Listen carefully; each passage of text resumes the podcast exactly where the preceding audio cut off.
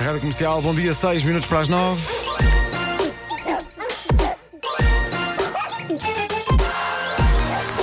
O homem que mordeu o cão. Título deste episódio: Quem quer casar com umas cuecas de ganga carregadas de piolhos? Não, este vou querer ouvir. Ah, bom. É bom, não é, Vasco? É ótimo. Pronto. O famoso ator e chalupa Nicolas Cage explica finalmente porque é que o seu último casamento, que aconteceu a semana passada em Las Vegas, durou apenas 4 dias até o próprio Cage ter pedido o anulamento do mesmo. 4 dias. O que ele diz, isto é lindo, é que ele estava bêbado demais para perceber que estava a casar. Espera lá, isto, isto vale? Ah, isto. Então pera. Já estás há mais de 4 dias. Bom, eh, ele estava bêbado e casou. Casou com uma senhora, Erika Koiki.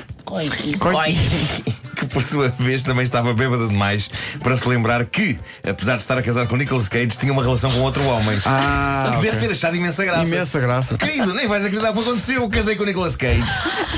Eu suponho que isto possa ser um efeito legítimo de bebedeira, casar com o Nicolas Cage. Ele esteve nos últimos meses a filmar em Portugal, podia ter acontecido a qualquer um de nós. É verdade.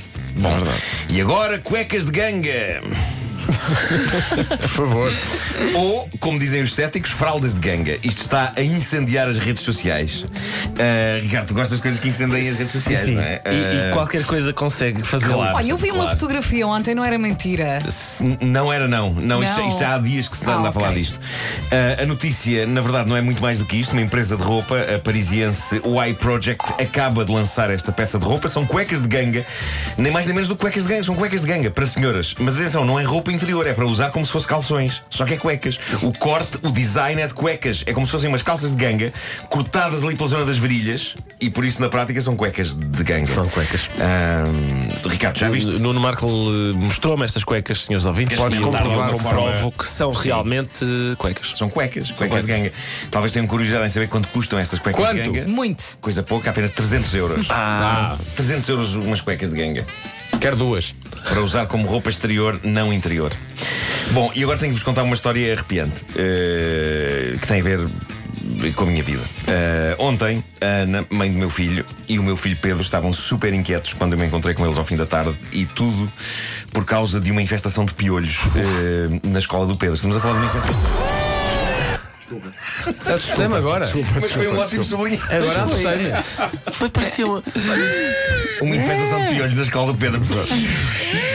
Mas sabes que isso está sempre a acontecer. Bom, Isso está, é está, incrível. está. Mas neste É caso é uma uma seca. infestação tão forte que obriga a escola a estar fechada três dias. O quê? Eh, ainda por cima, não são os piolhos quaisquer. eh, eu- eu pude ler o comunicado da escola e, e era assustador. E eu passo a ler um pedaço do, do comunicado. Tendo havido casos graves de pediculose na escola, a direção tomou a decisão de encerrar a escola por três dias. Alertamos para eh, os casos de alguns pais que nos informaram terem tido também uma infecção bastante abrangente, tendo tido de fazer eh, tratamentos ao cabelo e no resto dos pelos do corpo e tendo inclusivamente que desinfetar a casa. E eu fiquei em pânico e a Ana disse-me: tens de avisar os teus colegas lá na rádio. Eu já avisei os meus colegas, eh, todos podemos ter isto, todos podemos estar carregados de ovos.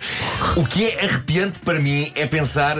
Viagem a piolhos que atacam todo o corpo e que não se mantêm na cabeça, é terrível. E estou eu neste terror quando o meu filho me diz: vê para trás do comunicado, vê para trás. E eu viro a folha e está escrito com a letra dele: 1 de abril, dia das mentiras.